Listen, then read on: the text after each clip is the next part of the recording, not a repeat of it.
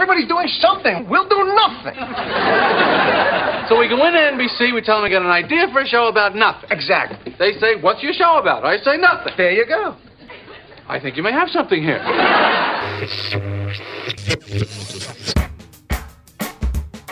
Acerca de nada, un podcast de Diego Valle y Pablo Manzotti, en donde hablamos de casi todo.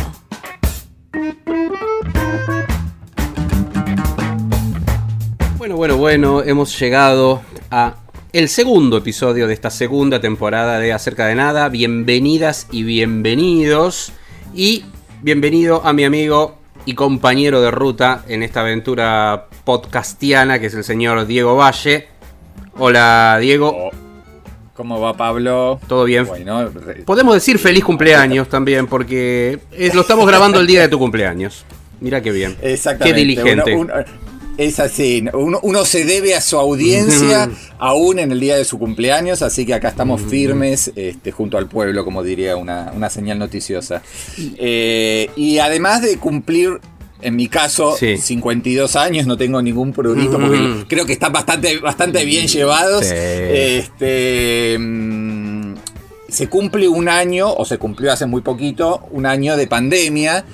Y es la excusa que elegimos para, de alguna manera, analizar eh, estos últimos meses en los cuales, además de cambiar el mundo, la, salud pública, eh, la economía, eh, etcétera, etcétera, cambió muy fuertemente el mundo del audiovisual. Y en el mundo del audiovisual concentro desde el cine hasta el streaming. Así que nos parecía una buena, una buena excusa, una buena posibilidad para, bueno, para ver un poco qué tendencias se consolidaron este, De cosas con esta que- retracción. Sí, sí, claro, de cosas- con esta retracción de- Sí. del consumo eh, en el exterior, o sea, fuera, de- fuera de- de- del hogar, y cómo fue este, explotando todo lo, lo hogareño, ¿no? Se juntan eh, varias cosas. Esto podría ser una coda o una adenda de un análisis y previsión o cómo decirlo, de un análisis y cierta perspectiva de futuro que hicimos el año pasado respecto de, los cambios en el mercado del streaming y de los estrenos y distribuidoras y cómo se acomodaba el mercado del cinematográfico audiovisual a este marco de pandemia y a este también siglo XXI, ¿no? Porque no solo es adjudicable, quizás la pandemia aceleró casos. Y hay varias cosas que se cristalizaron. Habíamos prácticamente cerrado el año con esa noticia bomba de eh, Warner Media diciendo que sus estrenos iban a ir, sus fuertes estrenos, 17 si no me equivoco, eran para este año, iban a ir tanto en salas cinematográficas como en su servicio de streaming HBO Max, que hoy sabemos que se, que se abre acá en el mes de junio. ¿No? Exacto. Está, va a estar disponible, no teníamos la fecha el año pasado, ya va a estar disponible en Argentina y en el resto de Latinoamérica, en esta carrera aceleradísima de todas las empresas. También estamos en la semana de vivir una experiencia muy particular con Disney Plus, plataforma flamante cuando cerrábamos el podcast el año pasado, que lo que ha hecho es un estreno muy fuerte. Habitualmente las películas de animación de Disney, tanto de Pixar como de Disney Animation, suelen ser de las que más recaudan en el año en un año convencional de estrenos. Y hoy encontramos que hay un estreno importante que llegó a las salas cinematográficas y ahí está la colita de la, de la noticia, en este caso bien vernácula, bien argentina, por si nos están escuchando de otro lado, que es la apertura de las salas a 10 días más o menos que ha ocurrido esto. En, en el resto de Argentina, en, alguna- en algunas provincias ya estaba, estaban abiertas, pero se abrió prácticamente en todo el país y sobre todo donde hay mayor cantidad y concentración de salas, que es en el Gran Buenos Aires y en la capital federal, en todo lo que es AMBA. Y por otro lado, bueno, ¿qué pasó con esta película de Disney? Se estrena en las salas y se estrena en Disney Plus, pero en una modalidad muy particular, que es pagando, o sea, una suerte de suscripción premium que tenés que tener, que es aparte de la cuota que vos pagás habitualmente, pagás un canon específico para consumir esta película por una cantidad de días. Entonces eso nos hace pensar un poquito en cómo es que está el mercado audiovisual y cuánto va a pregnar esta idea, va a ser interesante cuando Disney publique las cifras. Obviamente va a ser difícil también que lo haga, ¿no? Porque todas las compañías de streaming son un poco reticentes al tema del visionado y sobre todo cuando en este caso hay una carga muy particular que es como la de cobrar un servicio aparte, ¿no? Claro, que además no, no es barato, ¿no? Son 1050 pesos. eh, Son casi dos y medio meses de suscripción. Exacto, Sí, exacto. sí, sí. Es muy caro porque, bueno, evidentemente, eh, acordate que en- durante la pandemia algunas plataformas habían hecho algo similar y eran 20 dólares. Claro. Este, acá, digamos, hicieron un precio un poquito más acomodado, pero que, como vos bien decís, son dos- 2,5 veces o casi 3 de algunas plataformas este, de lo que pagas por mes, Lo que digamos. pagás por mes en Y- la misma Disney Plus. Claro, y además, bueno, esto generó la, la obvia reacción de los exhibidores. Sí. Vos pensás que Raya y el último dragón no, no fue estrenada por ninguna sala de Cinépolis, que era el Village, ni tampoco por ninguna sa- ningún complejo de eh, Cinemark y Hoyt. Porque obviamente, como perdieron la exclusividad, la famosa ventana que les permitía tener por lo menos dos o tres meses eh, la película solamente en salas, eh, decidieron boicotearlo. Y la película está hoy sí en unas 80 pantallas de la Argentina, de alguna cadena grande como Showcase y después solo de salas independientes, pero con cifras absolutamente ridículas. Eh, hoy estaba viendo que a nueve días de su estreno lleva 18.000 espectadores en esas 80 salas. Más allá de que obviamente está yendo mucho menos público de lo habitual, una película animada de Disney con buenas críticas, como fue en este caso, hubiese llevado ya un millón de espectadores, o 800 mil o 700, iría en este momento. Hoy, hoy lleva 18 mil.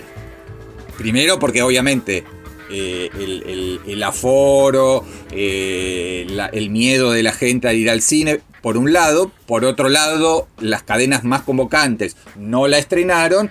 Y es cierto que quizás para una familia de cuatro, ¿no? Una pareja con dos chicos, pagar mil pesos y quedarse en la casa hoy es más económico que pagar cuatro entradas de cine, más el transporte, más el pochoclo, la gaseosa, etcétera, etcétera. Así que como primer balance, este, obviamente no definitivo, sino provisorio, eh, no son buenas las cifras de Raya y el último dragón en salas. Eh, Raya y el último dragón, que es una película de Disney Animation. Acá cuestiones técnicas muy rápidamente. Disney, tiene dos eh, subempresas, digamos, o, o- ¿cómo es que se llaman? Estudios, se podría decir, Claro. dentro de la misma empresa de animación. Uno es Disney Animation con base en Los Ángeles, en Hollywood. El otro es Pixar, que lo absorbió. En su momento eran socios hasta que lo termina absorbiendo cuando se termina ese contrato original. eh, hace ya muchos años de esto.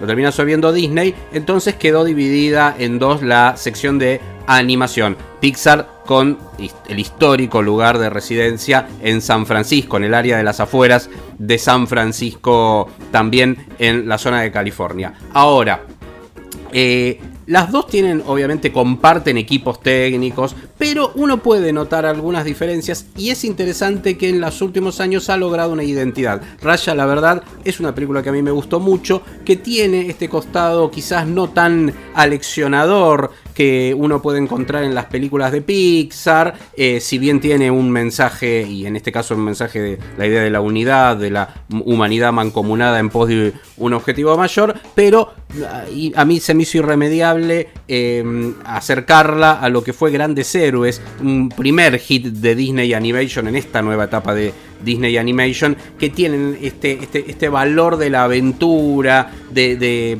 de- los personajes interesantes en, en tono heroicos, pequeños y heroicos, que sufren una pérdida y que a partir de la pérdida buscan salir en, en- el sentido más clásico del término, ¿no? El héroe con la pérdida y que trata de, a partir de esa pérdida, lograr un bien mayor y de sobreponerse a esa pérdida. Me parece que, que es interesante como cómo lo han trabajado este y esto lo tiene lo tiene Raya y es lo que están obviamente eh, les, les estábamos comentando recién y que está disponible. Pero a la- en la Sí, misma de todas sí, maneras, a mí me pareció, me, pare- me pareció más audaz como propuesta Soul, eh, que es la película pero de eso es Pixar Disney. que salió en que- Pero eso es, No, eso no, es Pixar, perdón. Eh, eso es Pixar, sí, sí, sí. Pero digo, en cuanto a. lo- lo- ellos decidieron, ¿no? Estoy hablando del grupo Disney. Sí. Lanzar Soul en Navidad para, digamos, como estreno exclusivo y sin cargo adicional Sí. para todos los usuarios de la plataforma Disney Plus, como forma de, bueno, te voy a dar una- un gran estreno de,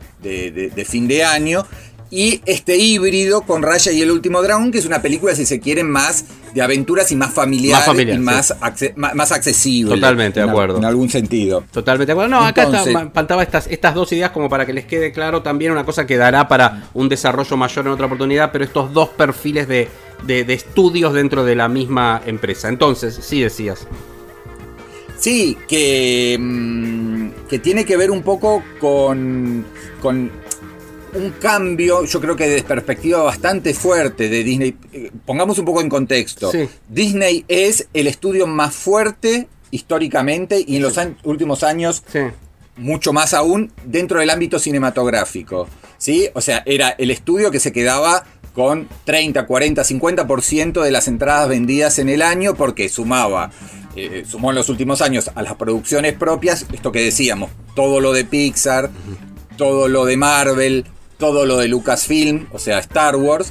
eh, y en determinado momento, con la pan- pandemia mediante, cierre de salas en todo el mundo, crecimiento exponencial de Netflix, salió a jugarle, no, no sé si puede de igual a igual, pero sí, eh, esta semana nos enterábamos que Disney eh, Plus superó los 100 millones de abonados en el mundo, entonces claramente está reorientando, por lo menos hasta que el negocio del cine no recupere buena parte de su, de su fuerza, sus productos más grandes hacia este, la, la plataforma. Fue con Soul, fue con Raya y el último dragón. Claro. Obviamente est- están las series que en algún momento tenemos pensado comentar. Este, ¿no? La- las series que ya estaban pensadas exclusivamente para el formato del streaming. Pero claramente hay un cambio de paradigma dentro de lo que sería el estudio más clásico de Hollywood y más ligado históricamente al eh, negocio del cine. Absolutamente, sí. Y, y eso nos da pie para hablar de una semana muy particular, porque a la par están funcionando los cines, como les decía. Ese es, el, es una de las noticias más importantes. Anduvo relativamente bien Tenet, ¿no? Una película que ya eh, la habían visto muchísima gente, pero se estrenó en IMAX. Quizás la idea de ver ese espectáculo de Chris Nolan en, en IMAX, en pantalla grande. eh, si bien en el promedio por sala no, no, no es que fue excelente, pero bueno, son todos Sí, lleva proyecciones lleva que hay que hacer. 40.000 espectadores, Sí. por, por lo menos lleva algo, algo más que Algo más. Raya. Que ¿no? Raya, claro. Sí. claro, claro, bueno, por eso. Pues se estrenaron juntas. Se estrenaron juntas, pero bueno, Raya sí es un estreno-estreno. Se supone que Tenet hubo seis meses prácticamente ya para verla, por lo menos de forma pirata, por medios alternativos. Entonces, bueno, está eso. Y se dan dos situaciones más prácticamente en la misma semana. La otra es, y esta quizás es la más jugosa, la película Aquelarre, una coproducción argentina con España que acaba de ganar cinco premios Goya y que se estrena en Netflix, una plataforma privada en Cinear, la plataforma libre de cine argentino, y que también tiene un estreno comercial, vamos a decirlo así, en las salas del espacio Inca, que son las salas que están ligadas al Instituto Nacional de Cinematografía en Argentina, o sea que tuvo un triple estreno, si se quiere, ¿no? Sí. Eh, Lo que pasa es que ahí la- eh, hay que tener en cuenta que justamente como es una coproducción, eh, la parte argentina necesita, necesitaba estrenar en Cinear TV, Cinear. Play y el, y el Gomón para poder cobrar los subsidios de la- Del de- cine. del porcentaje Sí, argentino de la producción. Y probablemente lo de Netflix sea un negocio a escala internacional y la película este, esté disponible en Netflix es- desde esta semana en casi todo el mundo. Eh, sí, es una película, yo diría, más española que argentina, si bien el director es argentino, Argentino. Pablo Agüero. Es una historia de brujas eh, ligada a las tradiciones del País Vasco en el siglo XVI, comienzo del siglo XVII, creo que es 1609, la, Sí. la- está La- ambientada. 1600, Entonces, sí. eh, No, y es una película se entiende, interesante. se entiende sí. como una anomalía, pero Sí. está bien, el, está bien el ejemplo porque de golpe estamos teniendo un estrés, así como eh, lo más grande del mundo que es Disney te- tenía a Raya y el último dragón en, eh, eh, en streaming hogareño y en salas. Una película independiente, Sí. eh, si se quiere, muchísimo de mucha menor escala, también está en Netflix, en Cinear y en el Gomón este, al mismo tiempo, con lo cual se eh, abona la teoría de que se está destruyendo el histórico este, y tradicional sistema de ventanas que, rigió durante décadas y décadas y décadas. Diría desde la época que surgió este, la televisión y después eh, el VHS, los videoclubes o la televisión por cable. Cada uno tenía su segmento y esperaba pacientemente a que terminara de explotarse una película en un segmento. Recién de ahí salía en otro y después en otro y después en otro. Era un- una cosa muy ordenada, muy paulatina y nadie pretendía invadir el, el negocio de- de- de- del otro. Y ahora es, esto ha estallado en mil pedazos. Y, y se suma eso dentro de, este, de esta semana tan particular que hacia el día jueves, el 18, vamos a tener la posibilidad, hay que ver en qué instancia se da eso, de eh, finalmente ver un, proyecto que desde lo artístico a mí la verdad no me tienta, pero sí desde todo el negocio y desde una movida particular dentro del, streaming, eh, del streaming, perdón, del fandom, que es eh, la Liga de la Justicia de Zack Snyder, una película que ya vimos en realidad, pero que, que no la vimos totalmente. ¿Por qué? Porque vimos una película que se estrenó ya hace tres años, tres o cuatro, cuatro años, eh,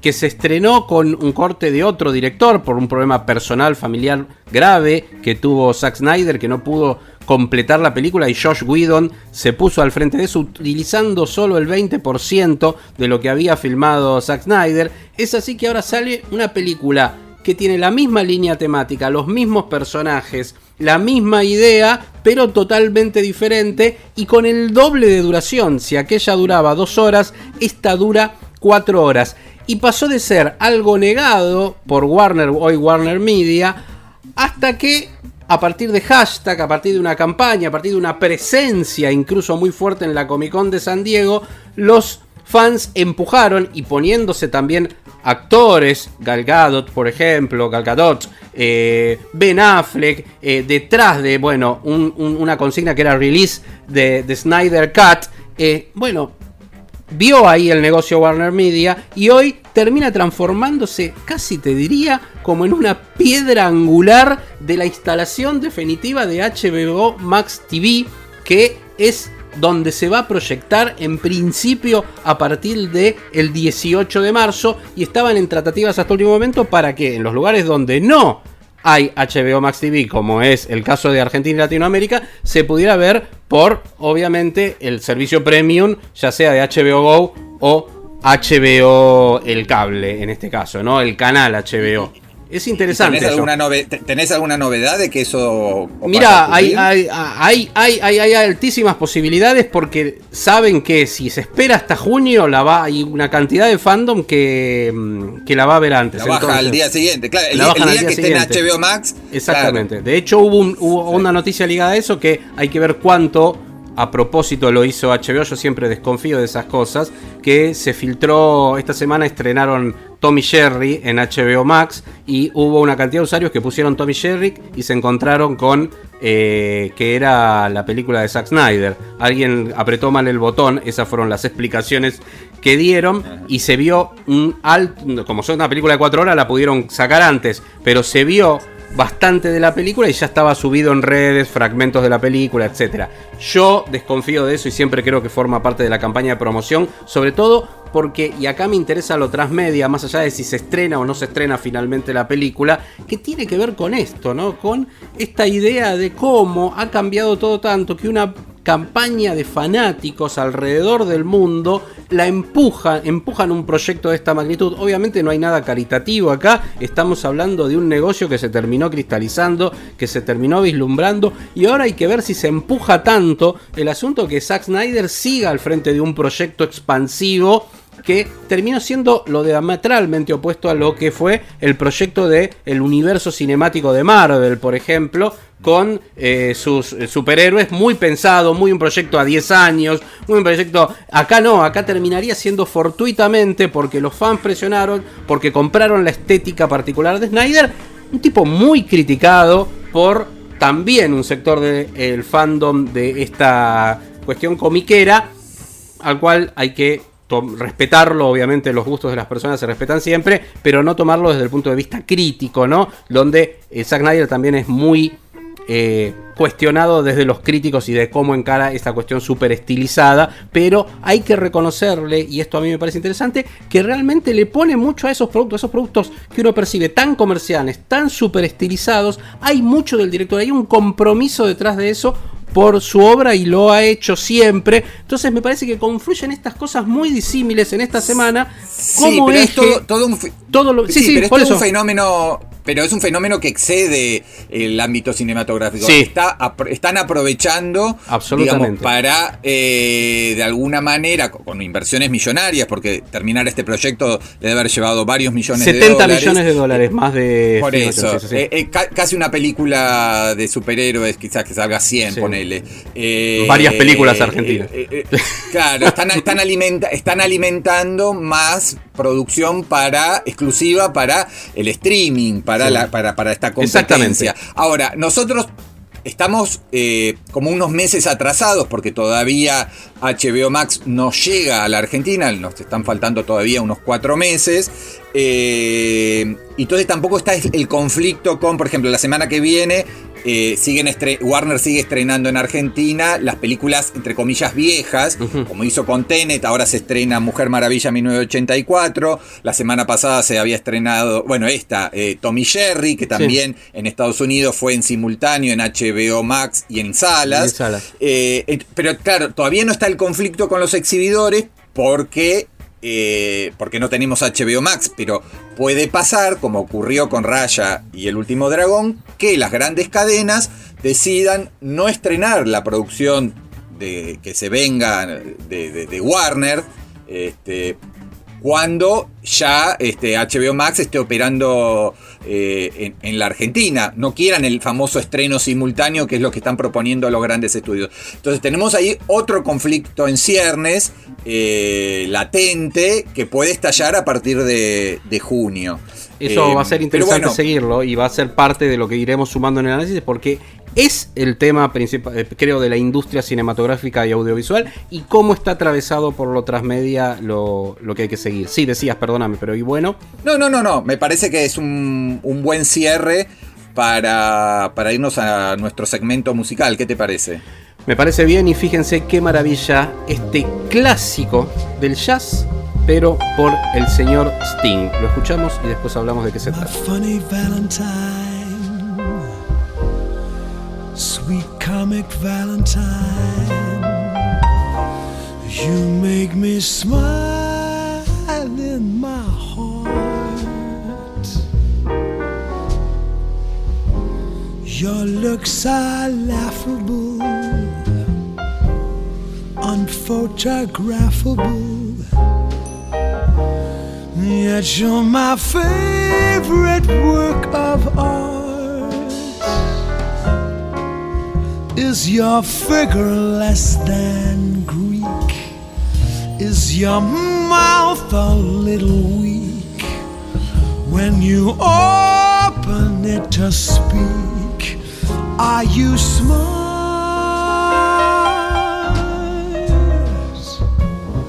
Don't change your hair for me. Not if you care for me. Stay, little Valentine. Stay.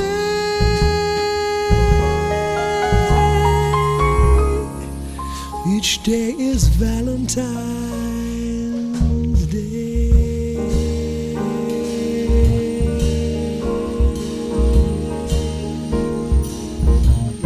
Herbie Hancock fue uno y es uno de los músicos de jazz más importantes de la historia. Fue un tipo que se crió a la luz del más grande músico de jazz, que es Mike Davis. ¿Por qué lo menciono si ustedes estaban escuchando y, o les había presentado a Sting en esta hermosa versión de My Funny Valentine?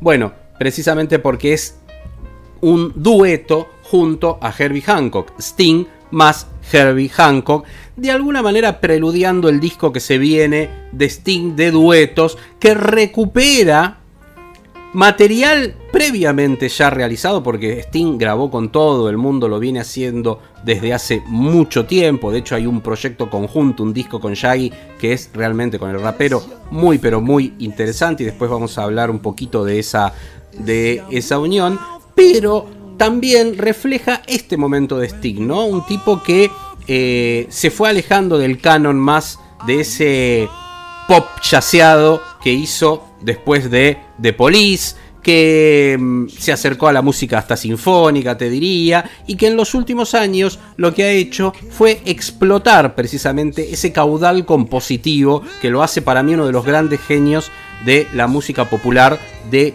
los últimos 40 años, si uno topa de la década del 80 en adelante, aunque en realidad formalmente empezó a fines de los 70, ¿no?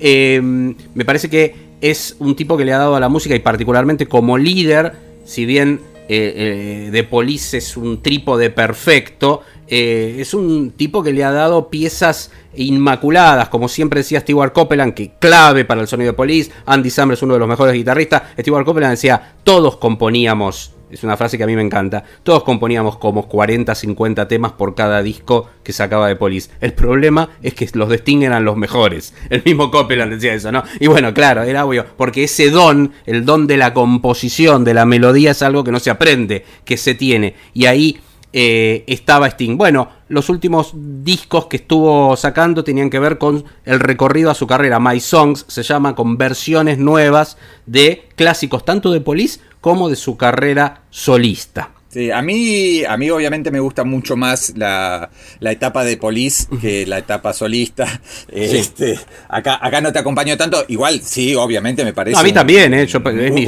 un, artista, un artista muy importante.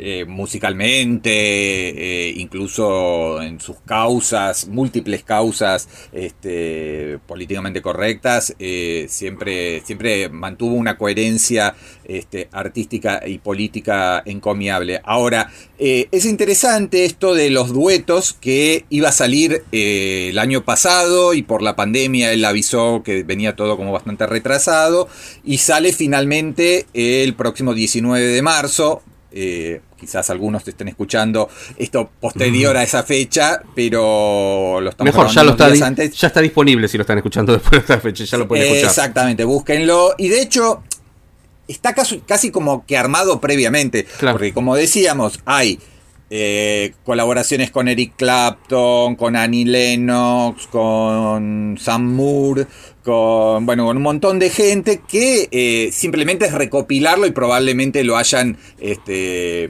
remasterizado y mejorado en cuanto a la calidad de sonido, si es que algunas cosas son más viejas, pero básicamente uno podría, teniendo la playlist que, la difundieron hace un montón de tiempo, uno podría este, armárselo eh, dentro de una playlist propia en, en, Spotify, es simplemente buscar qué hizo con Melody Gardot, qué hizo con Mary J. Blige, con Shaggy, etcétera, etcétera. Pero si te parece, vamos a ir recorriendo un poco algunas colaboraciones y una de ellas es en francés con uno de mis ídolos absolutos que es Charles Aznavour, L'amour c'est comme un jour. El amor es como un día y suena así. C'est comme un jour de soleil en ripaille et de lune en chamaille. Et de pluie en bataille. L'amour c'est comme un jour, ça s'en va, ça s'en va.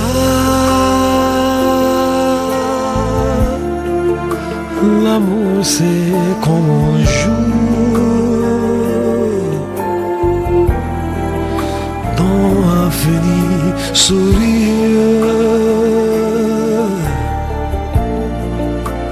Infinie tendresse, d'une infinie caresse.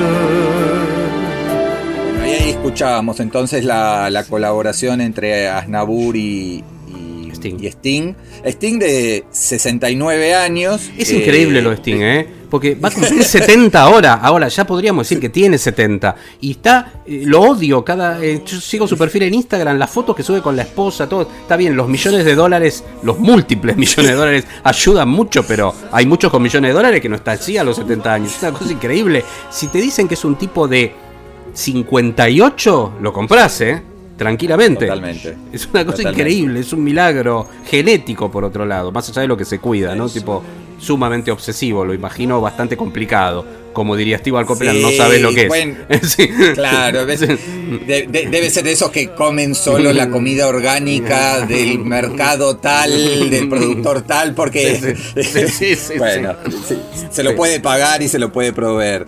Eh, pero eh, eh, una- un dato interesante para los que quieren ir como acompañando este lanzamiento es que Sting eh, puso online hace unos días un sitio web in- interactivo. Interactivo, sí. Que, claro, que eh, vos entrás y tenés como la historia muy bien, eh, además está en varios idiomas, está en castellano obviamente, eh, las historias detrás de cada una de las colaboraciones. Entonces tenés la historia de eh, su relación con este, Eric Clapton para It's Probably Me y así con cada uno de los temas que integran este disco de duetos. Eh, es realmente muy logrado, es duets.sting.com, o sea, dentro del, del- sitio personal de, de Sting, vale la pena eh, darse una vuelta eh, antes o mientras uno escucha lo- las colaboraciones que está haciendo Sting. Y vamos a, Dale. a- a escuchar una, uno más. eh, a mí me gusta mucho el tema y la- eh, el tema original que es None of Us Are Free, ninguno de nosotros es libre, que la hizo con Sam Moore, es un viejo tema de, de protesta, eh, con una letra muy combativa y bueno, ah, vamos a ver cómo, cómo suena esta, este dueto con, con y volvemos para el cierre de- del bloque.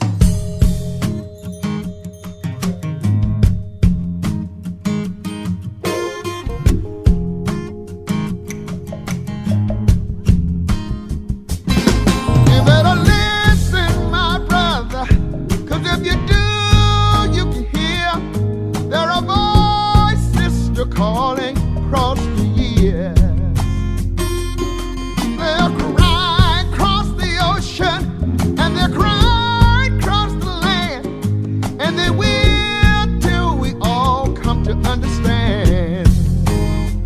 None of us are free. None of us are free. None of us are free. If one of us is chained, none of us are free.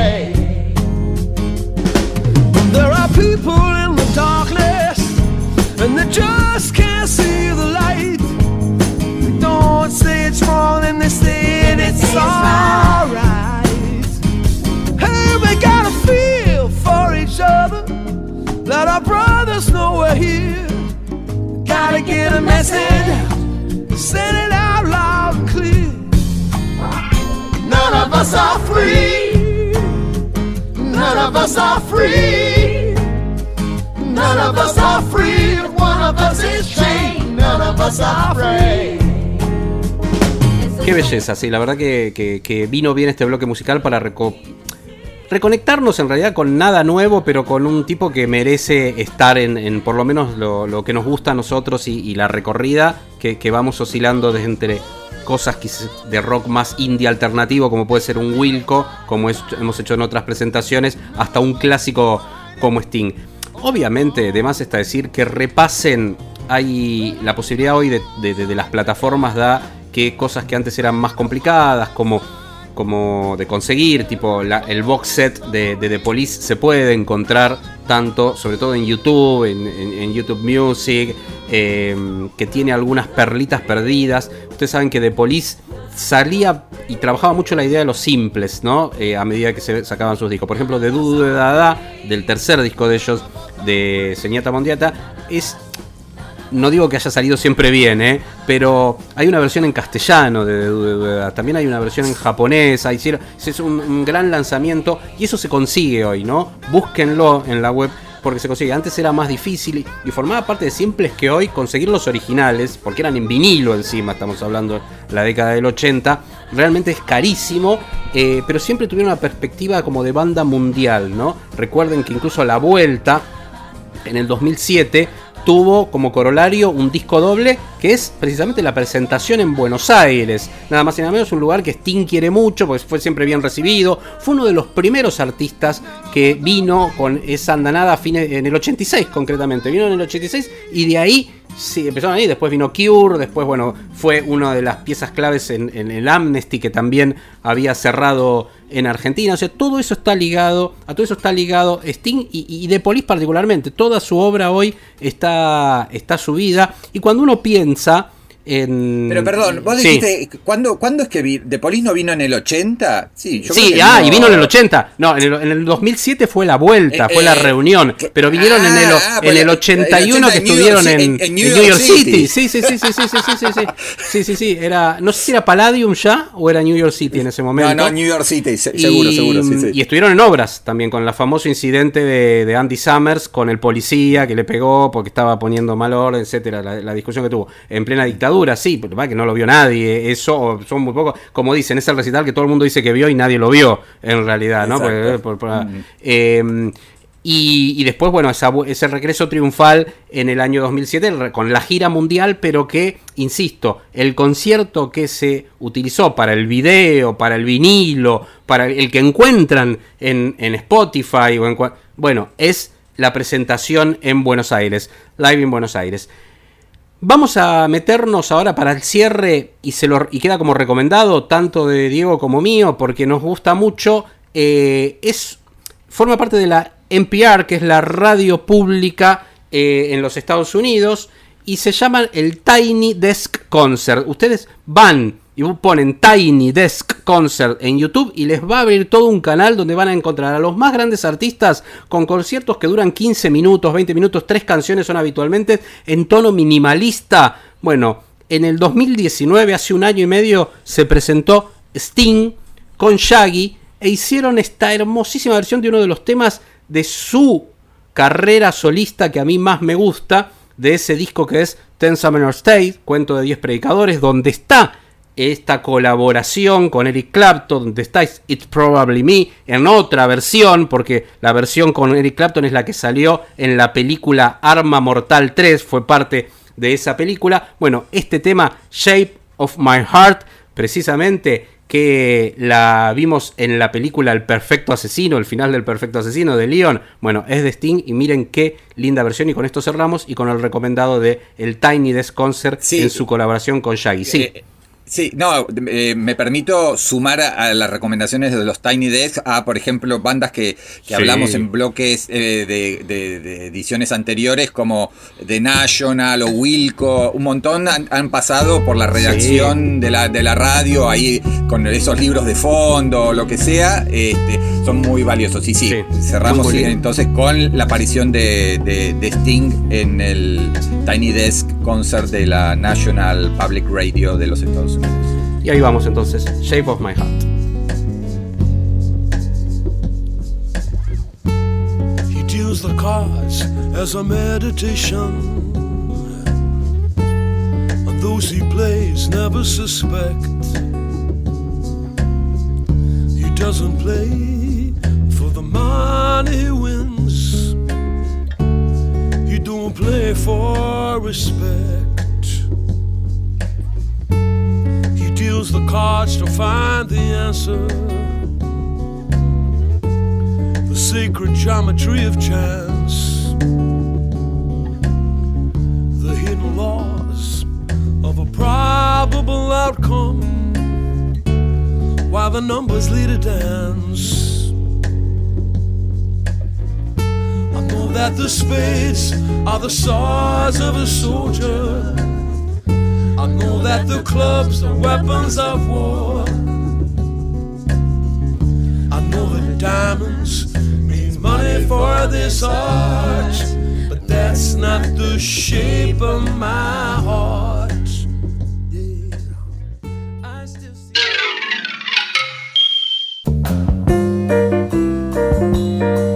Bueno, y el miércoles próximo re- vuelve el Bafisi, el Festival de Cine de Buenos Aires, que no se hizo en el 2020, porque justo ahí en abril empezaba fuerte a pegar la, pandemia.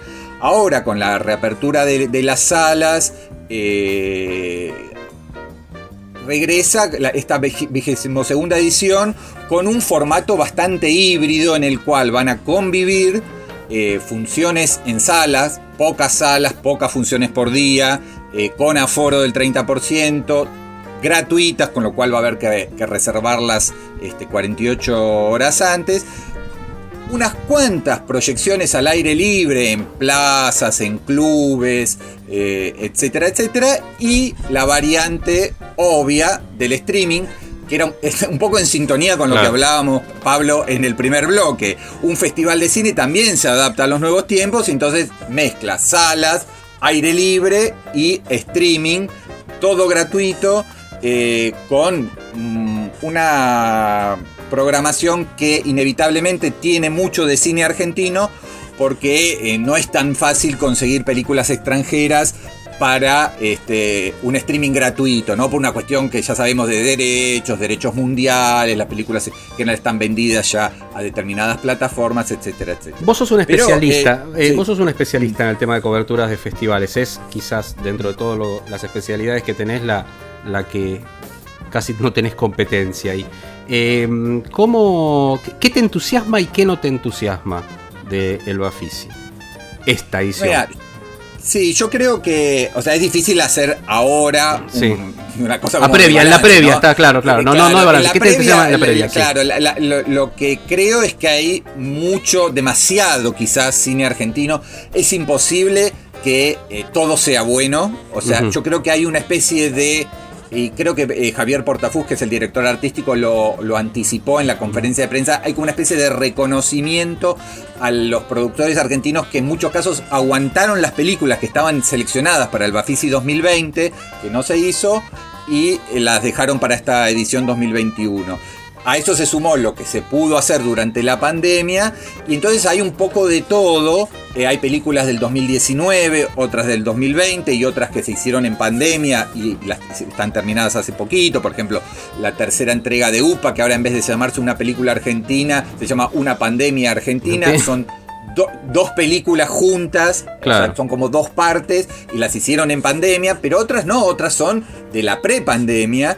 Entonces, eh, quiero ver un poco cómo viene este, la cosecha de- del Bafisi a nivel de, de cine argentino y dentro de lo que se pudo elegir del exterior hay algunas películas que estuvieron en, en Berlín hace muy poquitas, muy poquitos días.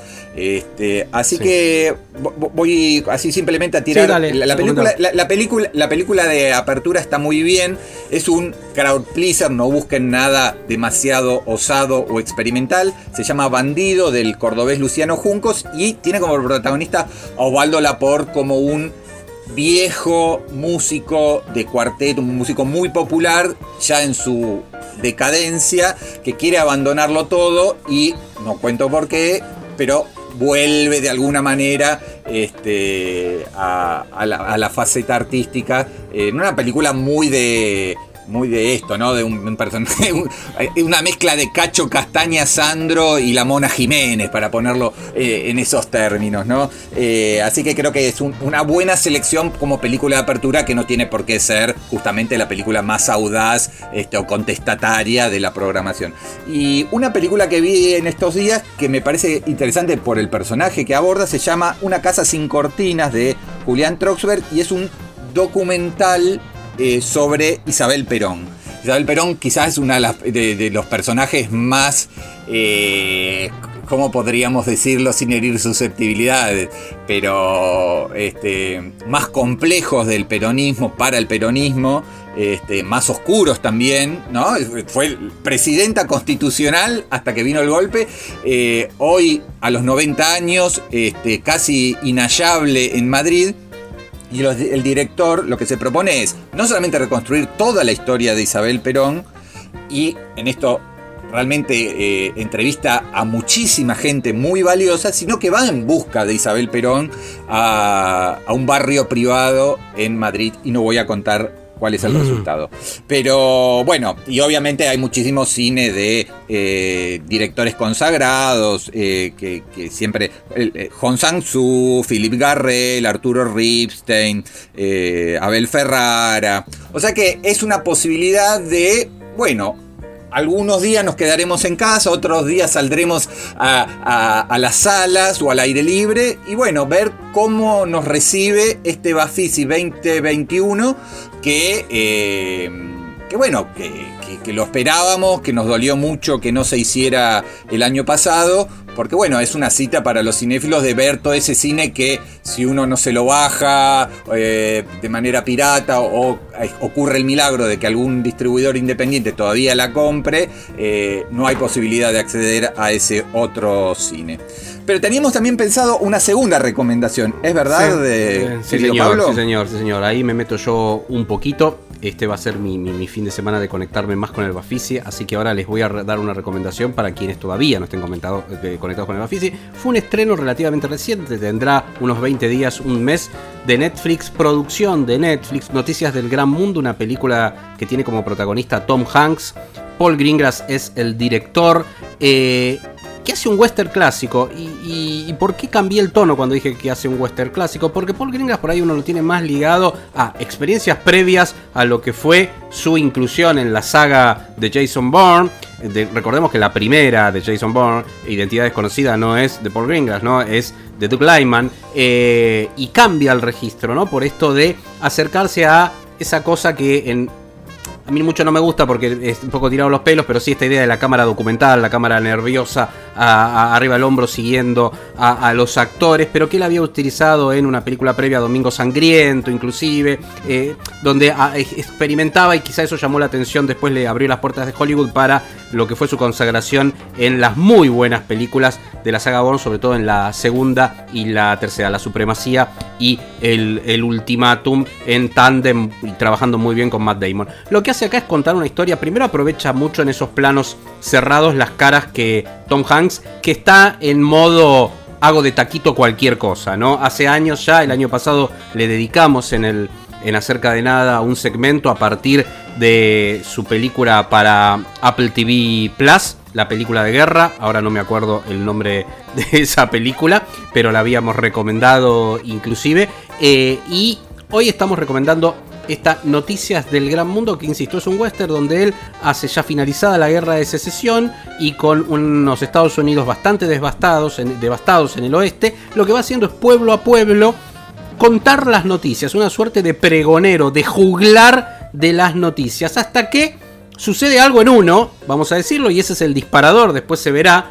Pero y acá es donde viene el elemento fordiano. Cuando uno habla del cine de Ford, esta idea de la búsqueda, de todo, es esto, ¿no? Una nenita rubia que no tiene nada que ver en casi te diría un espacio se podría decir nativo de los Estados Unidos. Dice, bueno, ¿qué es esta chica? Se quedó sin sus padres, víctima de uno de, las- de los daños colaterales de la, de la guerra de secesión, en el más, sentido más terrible del término. Entonces él, de alguna manera, empieza a jugar esta idea de la paternidad también subyacente, la búsqueda, el periplo y lo que le pasa tratando de llevarla a los familiares que le quedaba en otro lado opuesto de esta tierra, de este gran mundo que plantea que no es otra cosa que el oeste de los Estados Unidos, básicamente, la conquista del oeste que en ese momento era simplemente alejarse de la costa este, todo lo demás Claro, era el oeste en los Estados Unidos, de la parte de Nueva York, de Chicago, que eran las ciudades desarrolladas, ¿no? Claro, esto, esto es Texas 1870. eh, y sí, él, él viene, él es un veterano de, Veterano de la guerra de la guerra civil, viene de la violencia extrema. Y de hecho, el entorno sigue siendo bastante, bastante violento, sórdido. Y él, de alguna manera, contando. Sí, historias un poco, hoy podríamos decir sensacionalistas o amarillentas, pero que, que seducen a la, a la audiencia. eh, él encarna esa especie de héroe redimido eh, que, también, que también le sale. Acordé- eh, recordemos que él ya había trabajado con, con Paul Greengrass en Capitán Phillips, que es una película que a mí me gustaba Sí, bastante hermoso. también. Tenés razón, me había olvidado. Es gran película de, Eh, de Capitán sí, Phillips. y, y lo que, y vos- lo que vos decías en Greyhound era. Greyhound, el- ahí estaba eh, el nombre, estaba buscando era- ahora. sí. era- claro, era el héroe también noble en un- circunstancias extraordinarias dentro de una película bélica más de, de, bueno de batalla naval Claro. Eh, pero sí es el, Que el esa, encarno recordemos que esa la pueden ver, eh, Greyhound la pueden ver en Apple TV Plus. Es una producción de Apple TV Plus. Está todavía disponible. Exacto. Y esta está en, en Netflix, Netflix, ¿no? Es una, sí. es, una película que creo que era original de Warner o, o no, no, de Universal y se la venden, Se la venden a por, la Netflix.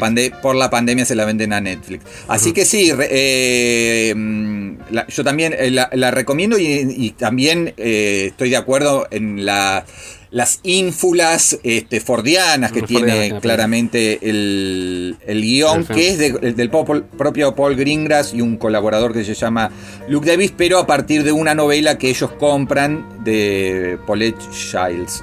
Así que, mm, sí, extraño el derrotero, vos bien decías, de, de Domingo Sangriento, película Mm, sobre sí. este, la, lucha independentista en Irlanda, Irlanda. este, basada en hechos reales, con esta impronta documentalista, a este, este western fordiano, hay un largo camino de un director que ha demostrado evidentemente eh, manejar bastante bien distintos géneros, este, desde el drama al cine de acción a este, el western. Así que recomendamos como cierre de justamente de esta de esta sección de recomendaciones que solemos con la que solemos este, concluir nuestras entregas. Noticias del gran mundo News of the World es el, el título original. El western de Paul Greengrass con Tom. Hanks disponible en Netflix. Nos, repe- nos, nos despedimos don Pablito Sí, sí, sí, sí, sí, nos vamos, nos vamos. Que termine bien su día de cumpleaños, señor Valle. Y bueno, Gracias. Este, este será, si Dios quiere, hasta la próxima emisión, al próximo capítulo. Esperemos ya, capítulo número 3 de esta segunda temporada de Acerca de Nada. Chau. chao hasta la próxima gracias